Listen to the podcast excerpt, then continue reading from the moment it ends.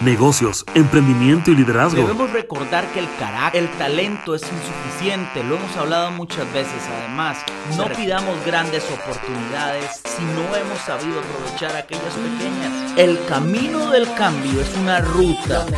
Los negocios deben fundamentarse. Presentado por Profesionales 4.0. Todo lo bueno que se nos viene en el futuro lo estamos construyendo hoy. Que donde estaremos mañana será el fruto de las decisiones que tomemos. Esto es Epic Podcast.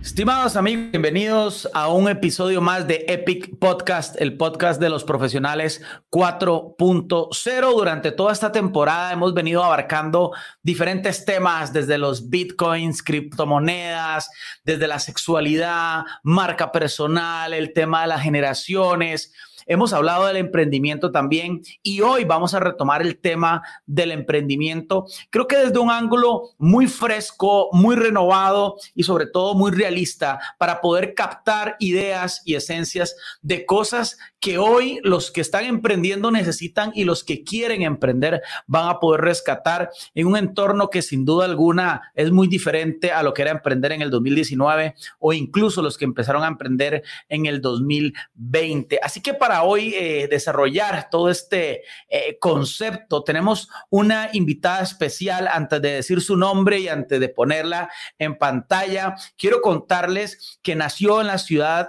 eh, de México, este, ha desarrollado, es fundadora de, de Conchelo Consultores y además es escritora del periódico El Asegurador con su columna Agentes desde cero. Desarrolló el programa de Life Coaching para emprendimiento personal y profesional que se llama Activando tu grandeza. Además, tiene una conferencia que se llama Monitor de Signos Vitales que ha sido impartida en, en diferentes foros hasta para 450 personas. Está pronto nuestra invitada a lanzar un libro que se llama La magia sucede cuando te atreves, cómo vivir de aquello que amas. Creo que el sueño de todos, ¿no? Cómo vivimos de eso que amamos y que a veces nos perdemos en el camino de tratar de encontrarlo o algunos ni siquiera lo buscan, ni siquiera se atreven a dar el paso a buscarlo. Así que hoy vamos a desarrollar esta conversación y quiero darle la bienvenida a Wendy Conchelo que está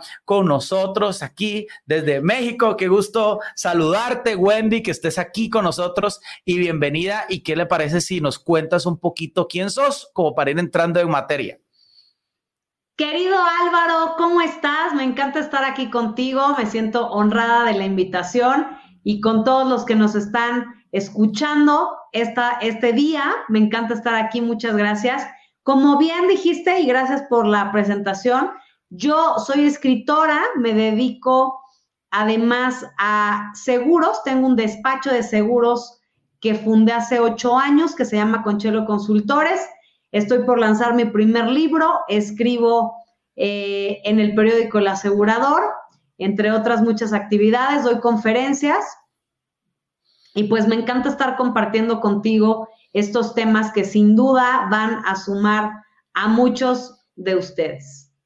Wendy, o sea, vos sos emprendedora de cepa. Por lo que leí, por lo que escucho, lo tenés en la sangre y, y en, el, en el ADN. Así que mi primera pregunta básica es, para Wendy qué es emprender. Y lo digo, habrán definiciones en, internet y todo, pero creo que uno a través de su propia experiencia, a través de sus propias decisiones, acertadas o no acertadas, a veces empieza a generar, a crear una propia definición de algo. ¿Verdad? ¿Qué representa emprender para Wendy? Algo que me parece fundamental, mi querido Álvaro, es atreverte yo he escuchado personas decir, ay, esta idea que tengo me parece genial. No, todos tenemos grandes ideas, acuérdate, todos tenemos grandes ideas. Emprender es poderla llevar a cabo y estar dispuesto a que, a ver, quizá no te sale la primera, quizá hagas la idea uno y luego la dos y luego la 200 y eventualmente en la 201 te salga aquel sueño que anhelabas. Pero respondiendo puntualmente es atreverte a hacer esas grandes ideas. Atreverte a hacer grandes ideas, pero a ver, yo creo que antes de conectarnos hablábamos de, de este, usábamos palabras como a veces es, el emprendimiento está de moda, ¿verdad?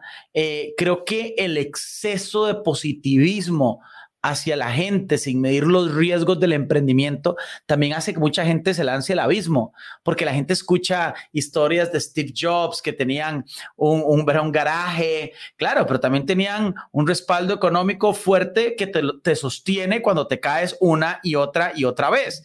Entonces, eh, yo traje una data aquí que, que voy, a, voy a ponerla como para contextualizar.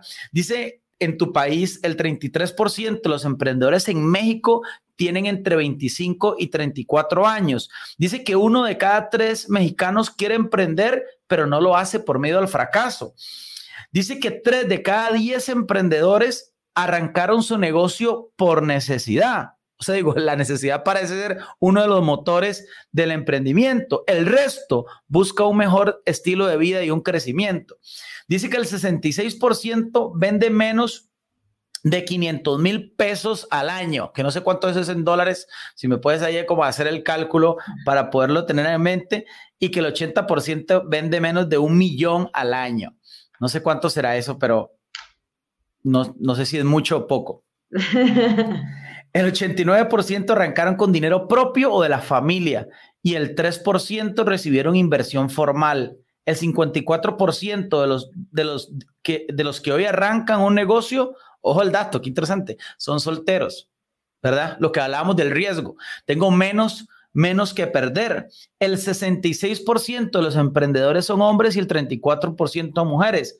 75% de las empresas cierran antes de terminar el segundo año y el 14% de las empresas nuevas obtienen ingresos fuera del mercado nacional, solo el 14%. 52% de los negocios son operados desde casa y sin oficina.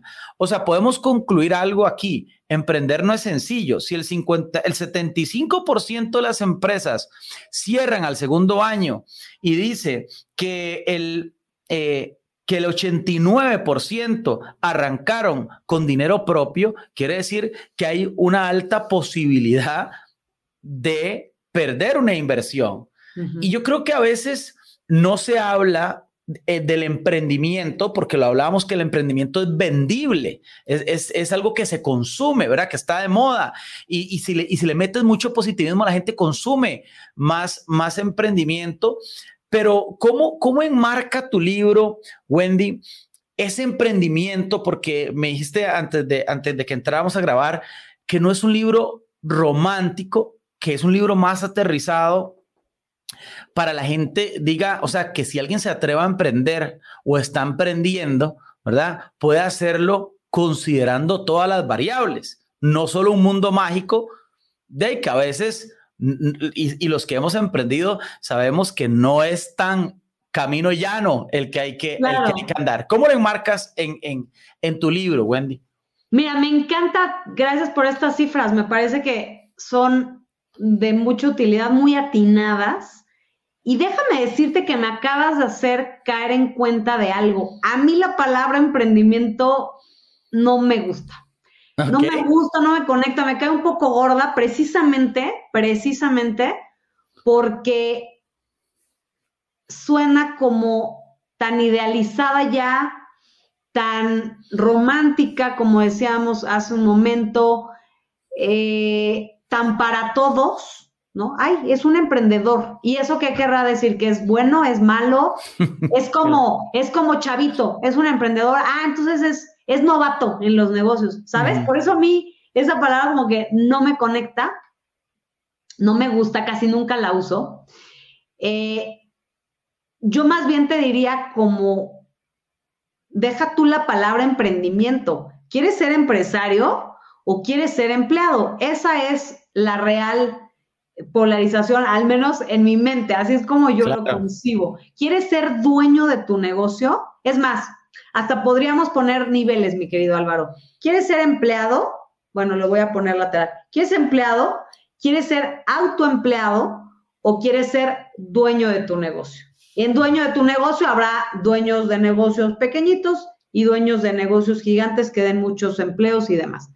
Creo que esa es la decisión que habría que tomar para quitarle un poco el romance a la palabra emprendimiento, porque emprendimiento suena como, como esta etapa del enamoramiento en la que vas con todo y tienes todo el power y todas las ganas y, y nada te detiene, que es idealizado, es idealizado romántico porque, contestando ahora sí a tu pregunta, el libro va, mi libro va precisamente de todas aquellas cosas que nadie te dijo. Si bien mi intención, por supuesto, es que te pueda motivar a decir, voy para adelante, los límites están en mi cabeza, voy a hacer aquello que amo y voy a vivir de eso, lo voy a monetizar.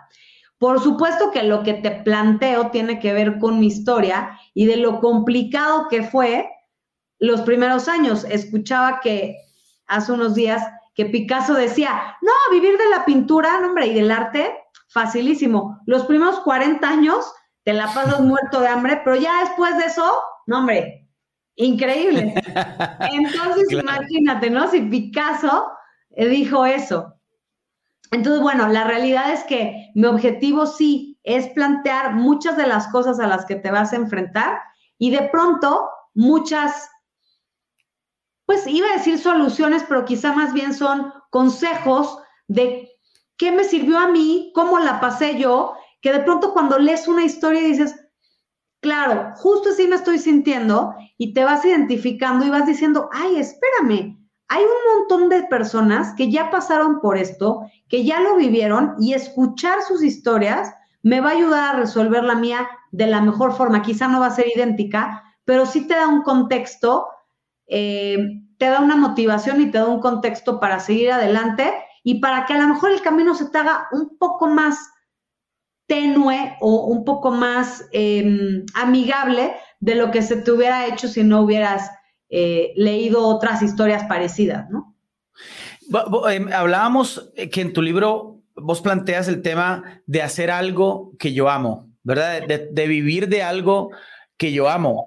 Eh, me, parece, me parece muy interesante porque alguien que haga lo que ama, haga plata alrededor de eso, dinero, cree una empresa y se convierte en un empresario, parece que parece ser como, como de cuento de hadas, ¿no? Que, o sea, todos los números de la rifa, todos los astros se le alinearon para que, para que eso suceda eh, de esa forma, porque no necesariamente lo que yo amo es vendible o, o, hay mercado para eso, ¿no? Entonces, ¿cómo, cómo alineo yo eh, eh, ese tema eh, de encontrar realmente lo que yo amo dentro de un marco realista, dentro de un marco aplicado. Y, voy, a usar una frase que la escuchaba mucho tiempo de la industria en la que yo vengo y por ahí alguien dijo, los mejores restaurantes no están en manos de los mejores chefs, wow, ¿verdad? Entonces a veces dice, claro, porque el chef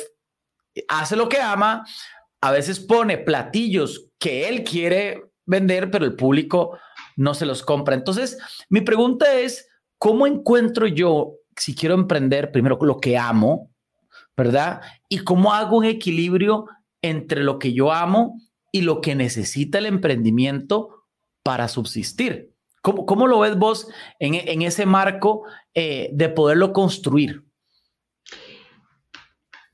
Sin duda, me parece que el, paso uno lo acabas de decir. Primero hay que encontrar aquello que realmente amas hacer. y, y esto nos polariza porque efectivamente habrá quien sí sabe y habrá quien no tiene ni la más remota idea. Yo recuerdo que hace algunos años yo decía, pues bueno, yo trabajo para esta compañía de alimentos, sí me gusta lo que hago, sí, pero honestamente yo llego a mi casa o yo eh, em, llega el fin de semana y por mí, o sea, si se cae la empresa, la verdad es que a mí no me importa. Es decir, mi vínculo era abajo, vamos, soy una persona comprometida y con ese compromiso decía, pues sí me gusta lo que hago, pero así que tú digas, lo amo. Muero, muero por eso, no tanto. Claro que no, por supuesto que no. Entonces, bueno, creo que ese es el primer punto, cómo, cómo encontrar aquello que amas.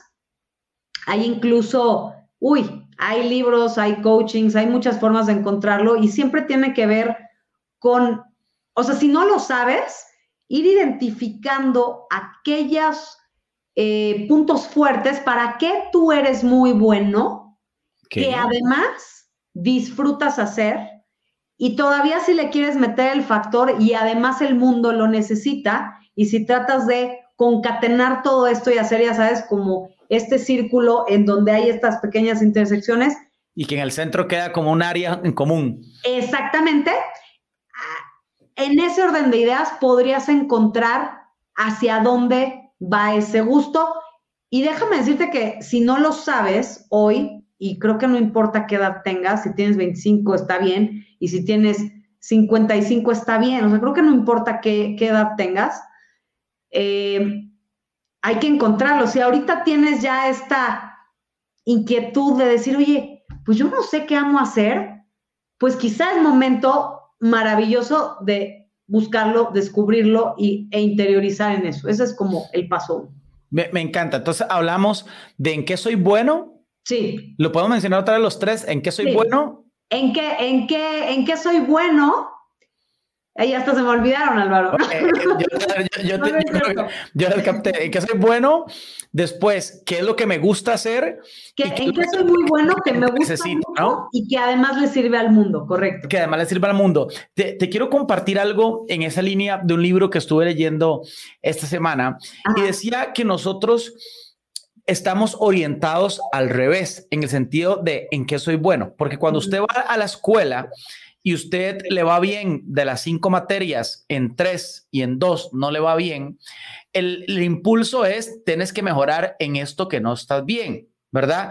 Y el impulso no es, no, no, en lo que estás bien, te vamos a hacer súper pro. Tienes que creer esto. Entonces, nos han enseñado a no enfocarnos en lo que realmente somos fuertes, porque además en lo que somos fuertes nos sale de forma natural. Y como no nos requiere esfuerzo y nos sale de forma natural, lo damos por sentado. ¿verdad? Entonces, ese cambio de mentalidad que nos han inculcado culturalmente, de no, o sea, yo hago muy bien A, B y C, ¿verdad? Eh, D no me sale tan bien, voy a enfocarme en D. ¿Por qué no, te, por qué no nos enfocamos en lo que realmente sí somos buenos? Y, y te doy una pregunta, porque lo que, lo que a mí me gusta hacer creo que es una pregunta muy, muy, muy íntima, pero en lo que soy bueno, será importante para los emprendedores, que a veces es un camino solitario, rodearse de gente que te oriente, que te guíe y que te, y que te ayude a descubrir en qué sos bueno desde, desde otra perspectiva externa. ¿Cómo, cómo ves vos ese, ese relacionamiento del emprendedor moderno con otras personas, con otros profesionales o incluso con otros mentores? Eh, eh, ¿Genera realmente valor? Por supuesto que sí, y te juro que me encanta esta conversación, mi querido Álvaro, porque son, prácticamente estás tocando sin haberlo leído, muchos temas que toco en el libro. Precisamente uno es las personas que te rodean. No sé si a ti te pasó alguna vez, pero cuando yo era empleada, de esta, de esta gran compañía que no te voy a decir yo, yo era, era feliz, vamos, sí me la pasaba bien. Siempre fue buscando en algo mejor, siempre mis cambios fueron en pro de mejorar muchas cosas y una suma de factores. Pero lo que te quiero decir es que en ese momento en mi vida, yo pensaba que todos eran igual que yo. Ah, pues ¿qué no haces eso? Todo el mundo se levanta para llegar a su oficina a las 8 de la mañana, come a la una y a las 6 o a las 8 o a las 10 de la noche se va a su casa. Y al día siguiente es igual, y al día siguiente es igual. Y en mi mente, dice, pues ese es el camino. Ese es el camino al éxito, no hay otro. ¿Y qué tienes que hacer? Apostarle con todo para que te den el siguiente puesto, y luego el siguiente puesto, y luego el siguiente puesto. Y si no funciona, obviamente, o si tienes una mejor oportunidad, más bien, pues vas brincando entre compañías para hacer estos saltos. Y para mí, esa era la receta. Y espérame, yo estaba rodeada de todas esas personas, todas las personas que yo conocía hacían exactamente lo mismo eh, en diferentes empresas, con diferentes puestos, pero al final tenían exactamente la misma dinámica. Y al principio mencionaste algo que me encantó y yo hacía esta ecuación en mi cabeza y decía, a ver, espérame, para que yo libre sacara lo que tengo aquí de sueldo, no hombre, o sea, ¿cuánto tendría que estar invirtiendo? ¿De dónde voy a sacar? ¿Cuánto tengo que vender? ¿Cuánto tengo que vender? ¿Cuánto tengo que invertir y luego vender y luego que me quede como margen? O sea, yo hacía esa operación y decía, no, imposible. El posible, el camino es que yo esté empleada en este lugar. Punto. Entonces, precisamente cuando sales y te avientas y te pones a hacer aquello que querías, no importa qué sea, pues la vida te va, y tu mentalidad está en eso, la vida precisamente te va llevando a conocer personas que como tú ya se aventaron, que como tú se dedican eh, a otra cosa, venden lo que tú quieras que te dedicas, ¿no? Venden seguros o se dedican a medios digitales o resulta que se dedican al arte o pusieron un negocio, una fábrica que pues empezó chiquita, pero ahora es, es grande, pero bueno, claro, les ha tomado 20 años. En fin, cuando sales como de esta quizá burbuja creada en tu cabeza, te vas dando cuenta y vas conociendo otras personas. Creo que es fundamental forzar conocer otras personas. Esa es una parte de, de de lo que acabas de mencionar, básica. Y la segunda, sí creo fervientemente que hacer estos procesos acompañados de alguien siempre va a ser mucho mejor. Acompañados de un coaching, acompañados de un mentor, acompañados de alguien que ya lo haya hecho. Eh, vamos, para que en aquellos días o en aquellos momentos donde pues donde las cosas no estén marchando tan bien, donde no te sientas tan bien, donde todavía tu mentalidad esté débil, donde anímicamente no te sientas bien, donde estés a punto de tirar la toalla, como decimos aquí, puedas salir a flote con estas, pues con esta ayuda, la verdad, o sea, con esta ayuda de otras personas que te digan, no, a ver, respira profundo, así es, va a haber días duros y Precisamente acabo de platicar con una amiga estos días que está como en eso y me decía, es que sabes que hablé con alguien muy cercano a su familia y me dijo, oye, pero ¿qué estás haciendo? Deberías de buscar un empleo formal, porque si no, tu futuro, y la verdad le dije, lamento, lamento contradecir a tu familiar pero yo no he visto a alguien que se haga millonario, que, no lo sea ya, ¿eh? Que es de los 45, porque ellos pensaban como mucho en la edad de retiro, ¿no?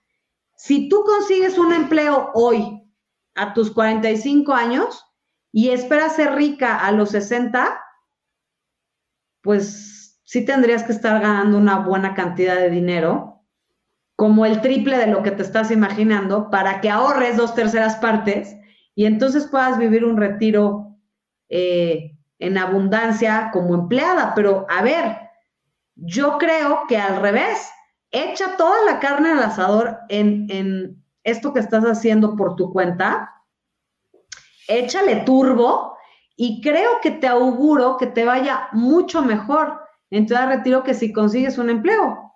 No sé si me di la idea claramente. Total, Me sorprendió, dije, ¿cómo crees? Pero si ya no tenemos tiempo, para el retiro faltan 20 años, ¿cómo crees? Bueno, ella tiene 55, ¿no? Entonces, em, sí, me parece que es indispensable que vayas de la mano de muchas personas que te vayan haciendo este camino más llevadero y que te ayuden en los momentos rudos, porque va a haber muchos, muchos, muchos, muchos, muchos. Tengo una pregunta porque mencionaste eh, pues, esta palabra que creo en mi concepto está totalmente prostituida, que es el tema del éxito, ¿verdad? El tema del éxito. Y, la, pregunta principal es, ¿cómo, ¿cómo, bajo este concepto del libro podemos definir ese, ese éxito? Eh, que creo que el éxito es multidimensional, es algo muy personal, eh, pero sin duda alguna hay una expresión social hacia un concepto de éxito que es el que hay que eh, encontrar.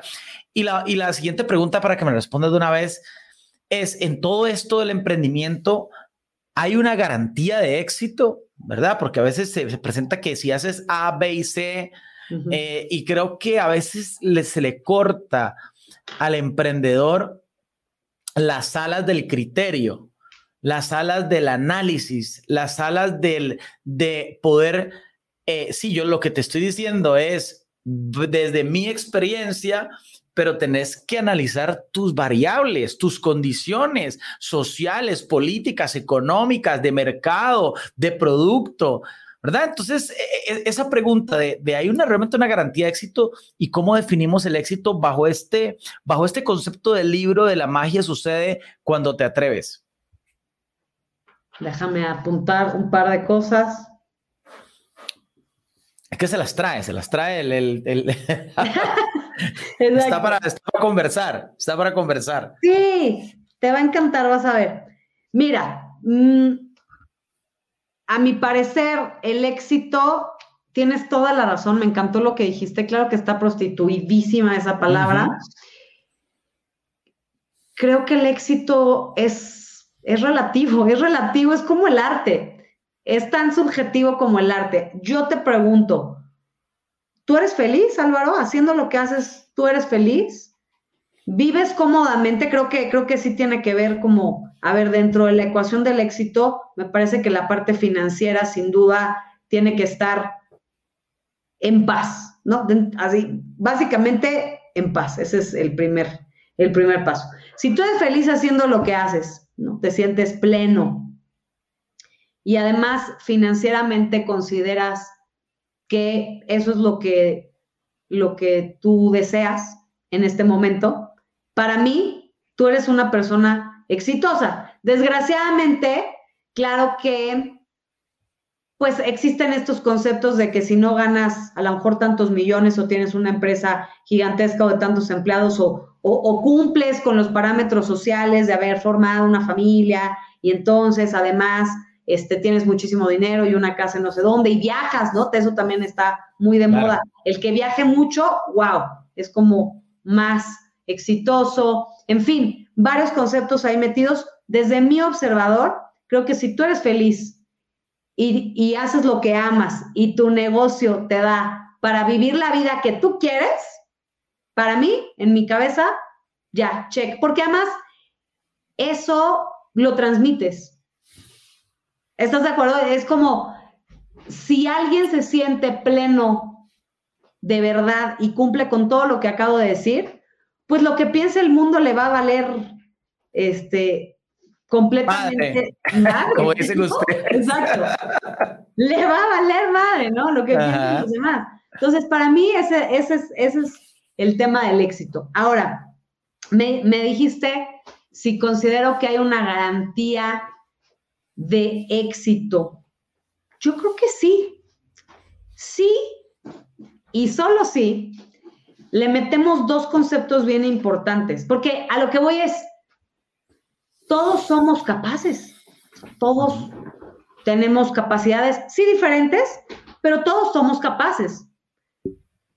Eh, entonces, creo que si metemos dos ingredientes muy importantes, ese éxito, claro que llega y son, uno es flexibilidad, flexibilidad porque las cosas no siempre van a salir exactamente como tú querías y planeadas y planeabas y habías puesto en la foto.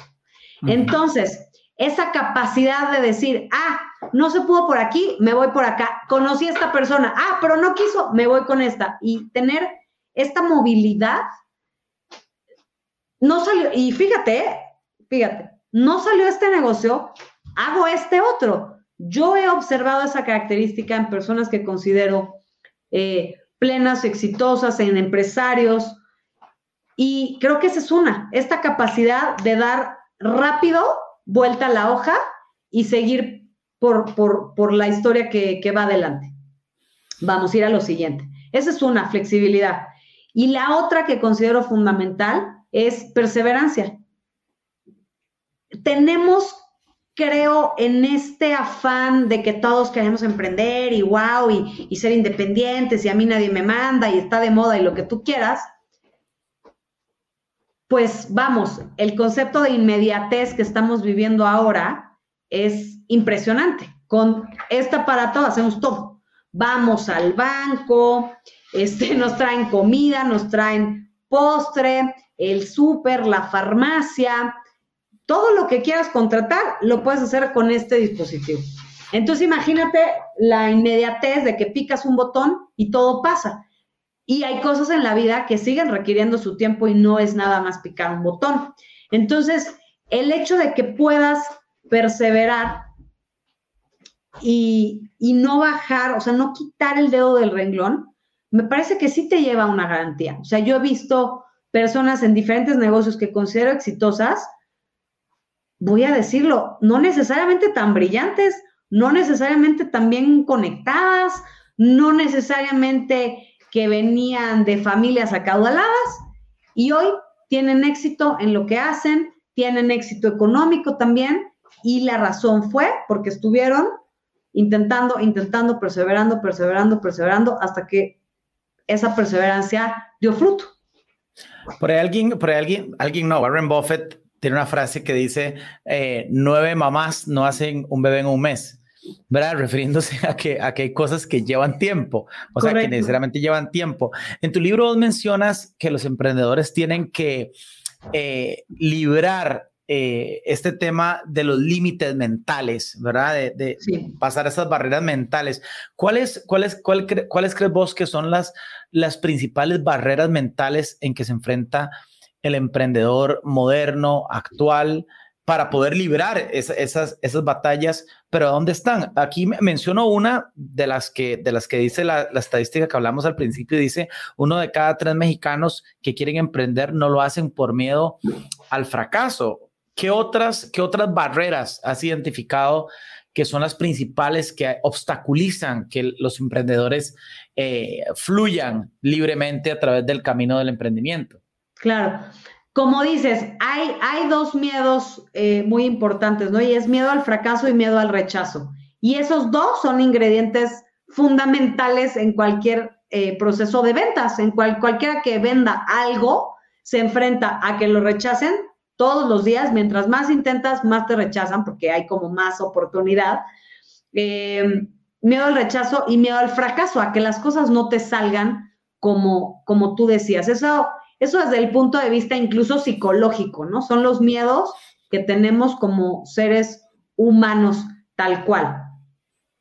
Sin embargo, creo que el tema de dominar tu mente y de, de poder, em, pues sí, usar tu mente a favor, eso es lo que te hace la diferencia, que puedas em, trascender cualquier cosa, incluso que te hayan dicho, ¿no? Tenemos un montón de creencias en nuestra mente que a veces ni siquiera las inventamos nosotros, las compramos desde niños, porque así lo observamos, porque así nos lo dijeron, por lo que tú quieras, pero hay un montón de creencias que están ahí. Entonces, a veces cuando ni siquiera nos cuestionamos estas creencias, pues imagínate cómo te vas a atrever a emprender si tu creencia es, por ejemplo, que, no sé, que las mujeres están para cuidar a los niños. Pues tú eres mujer y a ti te dijeron eso y resulta que ya estás casada y ya tienes hijos. ¿Cómo vas a poner tu negocio si tienes compradísimo que tú tienes que estar en tu casa atendiendo a la familia? Digo, te dije un ejemplo, pero hay miles. O por ejemplo, otra que me encanta y lo hablamos hace un momento es el de la edad. ¿La edad qué? La edad que eh, precisamente en, eh, en mi libro menciono muchos negocios que se hicieron con personas de cuarenta y tantos, de cincuenta y tantos y de sesenta y tantos, y hoy todos los conocemos, son súper famosos y les fue espectacular. Entonces, creo que la edad es algo súper relativo, pero muchos tienen comprada esta idea de nombre. Yo creo que ya estoy muy grande para eso, porque mira, si no me sale, pues ¿cómo? ¿No? Entonces, creo que sin duda hay que romper como este tipo de creencias, este tipo de barreras mentales. Y una cosa más agregaría yo, y precisamente tiene que ver con el artículo que acabo de mandar para, para mi columna, eh, y es Espérame. Eh, espérame. es, mucha, mucha información, mucha información. Sí. Este, ya, disculpa. Y el último punto es que cada quien tiene que resolver sus fantasmas. Al final estamos en un mundo claro. de ventas y todos traemos una historia personal. O sea, ya olvídate de las creencias del emprender, del emprender, de no sé qué. Tus propios temas, traumas y huellas de abandono de la infancia. Yo tengo la firme certeza de que cuando uno vende, híjole, el que está enfrente huele a kilómetros cualquier miedo, cualquier cosita que como que son estas personas que te contestan, híjole, ya me habían venido a ofrecer esto y no se lo compré porque algo no me latió.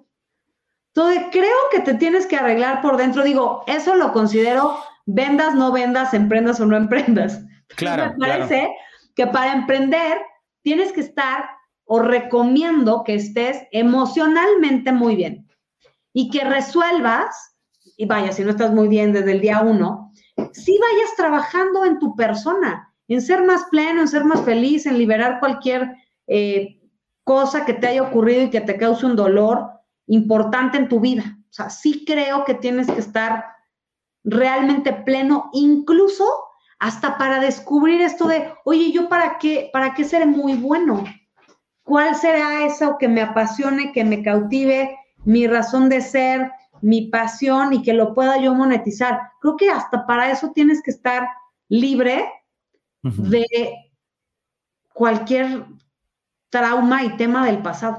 Sí, una estabilidad emocional, mental, para poder, para poder enfrentar el tema del emprendimiento. Eh, y, y, como decías, de poder resolver sus fantasmas porque hay una realidad, o sea, el mercado eh, no perdona, o sea, el mercado no considera, el mercado no tiene piedad de alguien, ah, bueno, no, lo va a comprar el producto porque como le pasó esto en su infancia, a menos, de, que lo, a menos de que lo hagas parte del producto como tal, como la historia vendible, pero, pero no funciona así. concuerdo con vos. En el, en el libro, vos planteas este tema de que a veces los emprendedores se quedan lamentando ¿verdad? Y, no resuelven. A veces la lamentación se convierte como en ese barro que hace que el, carro no camine y se queda ahí varado, ¿verdad? Pero ¿cómo, cómo pasar de esa mentalidad de lamento a esa mentalidad resolutiva en el, en el emprendimiento? Mira, te voy a dar una respuesta un tanto cuanto psicológica y de semiología, y te lo digo con bases de, que son cosas que estudio actualmente. Es mucho más fácil siempre culpar a tu pasado, a tu papá, a tu mamá, que se murió fulanito, a que de chiquito te pegaron, te dijeron, te hicieron, a que tu jefe, tu empresa, tu esposa, eso siempre es mucho o sea, la gente cree, porque no, pero la gente cree que eso es como más fácil, como echarle la responsabilidad a otro de cualquier cosa. Y entonces, como otro tiene la culpa, ya sea otra persona o otra situación, entonces eso me abre a mí toda oportunidad de quejarme. De quejarme, o sea, lo voy a decir tal cual, quejarme y decir, no, es que claro, como yo cuando era niño, o sea, imagínate, Álvaro, o sea, a mí mi papá me abandonó, Álvaro. O sea, ¿sabes? La falta que a mí me hizo eso. o sea, a lo que voy es que cuando tú te anclas de una cuestión así y usas eso como una eh, excusa, pues de ahí te agarras y no haces nada. Esa es la realidad. De ahí te agarras y no haces nada y no eres capaz a lo mejor, deja tú de emprender, ya quizá ni siquiera tener una relación de pareja saludable o una relación con tus hijos, con tus amigos, yo qué sé. Eso, eso por un lado. Eh, el punto es que cuando logras trascender eso y decir, a ver, yo tengo una frase que repito muy seguido eh, y es, lo que sucede en tu vida a partir de los 25, esa es tu responsabilidad. Porque a esa edad, ya, y te, estoy hablando de, cosas en serio, es decir, no importa si de chiquito te abandonaron, te pegaron, te hicieron, te sucedió, alguien se murió. Vamos, porque historias crueles y cosas rudas, ay, no, bueno, hay un montón. Todos podríamos contar nuestra propia historia y tendría, tal vez unos más que otros, pero en todos los casos encontraríamos un tema doloroso y, y rudo, insisto. Pero a los 25 años, tu cerebro ya creció lo suficiente, o sea, tu madurez neurológica ya está al 100. Entonces, si a esa edad te haces responsable y dices, a ver, seamos honestos, o sea, a mí este tema, a mí este tema me tiene un poquito atorada, no lo resuelvo, o sea, lo sufro, ¿sabes? Lo sufro. Sé que me pasó esto y lo sufro, no lo he resuelto. Si tú vas y lo resuelves en ese momento y te haces responsable de tu felicidad y de tu plenitud, ya no hay manera de echarle la culpa a nadie. Esa es la forma que me parece más sensata y, sí, más sensata de resolver, de dejarte de lamentar, de, de aceptar cosas que ya te pasaron y decir, oye, ya me pasó esto, está bien, así tenía que ser. Yo no podía controlar esa parte y quien tenga la creencia de que sí podemos controlar los papás que nacimos y con los que nacimos y tal, maravilloso, pero bueno, ya, entonces lo eligió mi alma así y así fue, punto, ¿no? y de hoy en adelante, yo soy responsable de mi felicidad y de mi plenitud. Y con eso estoy segura que te dejas de lamentar y puedes resolver y accionar muchas más cosas con mucho más madurez emocional. Me encanta. Wendy, se nos, ya vamos por 40 minutos, ya se nos fue todo el tiempo y la conversación está enriquecedora. Yo te escucho y mi mente empieza ahí a, armar conceptos que podríamos seguir conversando. Pero a este punto quisiera preguntarte, ¿cuándo sale el libro? Eh, ¿Dónde la gente lo puede encontrar? ¿Y qué se lleva la persona que lea ese libro? Me encanta, te agradezco muchísimo el tiempo, hablé mucho, me encantó platicar me encanta, Mira, me encantaría, si no me siguen todavía en redes sociales, me pueden seguir en, en Instagram principalmente, Wendy Conchelo con doble L, me encuentran fácilmente, creo que es arroba Wendy-Conchelo. En Facebook también van a encontrar una fanpage, eh, Wendy Conchelo, no hay pierde, con doble L también. Y ahí es donde principalmente los estoy actualizando con mayor eh, enfoque en el libro, en Instagram. En Facebook van a encontrar otras cosas también sobre seguros y demás. El libro ya está listo, está a punto de salir del horno y el lanzamiento estoy casi segura que es la segunda quincena de abril. Va a ser digital, así que todos los que nos estén viendo y oyendo van a poder estar. Ahí voy a subir la información de cómo, cuándo, dónde, porque sí va a haber que entrar a un Zoom, eh, digamos, cerrado, privado, y después van a poder, después de esa fecha o a partir de esa fecha, van a poder comprar el libro tanto en electrónico como en físico, en Amazon y en algunas otras librerías.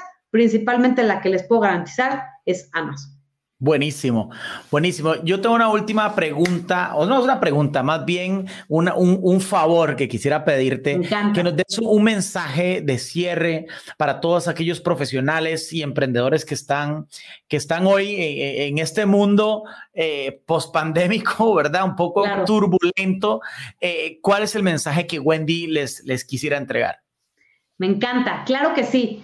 Creo que sin duda algo que a mí me ha ayudado mucho, mi querido Álvaro, y que puedo decir que funciona y es infalible, es que aprendas a seguir tu intuición. Hay muchas definiciones de la intuición. Para muchos es como un sexto sentido, otra, he leído otras definiciones de es Dios hablándote al oído. Como tú lo quieras interpretar, pero tu intuición y tu energía y ese feeling siempre siempre tiene la razón. Entonces, sin duda pienso que cuando algo te late, aquí decimos mucho te late, cuando algo te late, cuando algo te vibra y dices, no sé, pero sí, voy, lo sigas. Esa intuición te puede ayudar a tomar extraordinarias decisiones en todos los sentidos de tu vida. Y si estás en esta parte de emprender, eh, esa intuición, cuando no tengas una respuesta, cuando no tengas cifras, cuando dudes, puedes tomar un momento de, de calma, una noche de tranquilidad, aprender a meditar y esa intuición sin duda te va a dar una respuesta que te va a llevar a un lugar mejor. O sea, tu interior siempre sabe siempre sabe que es lo mejor para ti, lo vibras, no hay forma de, equivocarse. Me encanta el tema de la intuición. Wendy, muchísimas gracias por acompañarnos. Creo que ha sido un espacio muy enriquecedor y creo que las personas que escuchan ya saben qué esperar de tu libro, así que estaremos muy pendientes de, de lanzamiento. También en nuestras plataformas lo estaremos compartiendo para que la gente pueda ir a disfrutar de ese lanzamiento del libro. Así que muchísimas gracias, Wendy. Así que nos vemos pronto en ese lanzamiento. Seguro que sí, te lo agradezco muchísimo. Un beso. Muchas gracias. Hasta luego. Estimados amigos, esto fue el episodio de Epic Podcast. Conversamos de este tema del emprendimiento bajo esta perspectiva eh, tan interesante. Hablamos de los límites mentales, de la mente positiva en el emprendimiento y también de esta, de esta dosis de realidad que requiere el emprendimiento para poder subsistir en, este, en esos caminos tan turbulentos del emprendimiento. Así que nos seguimos viendo en este espacio de Epic Podcast, el podcast de los profesionales 4.0 y nos vemos en una próxima. Hasta luego.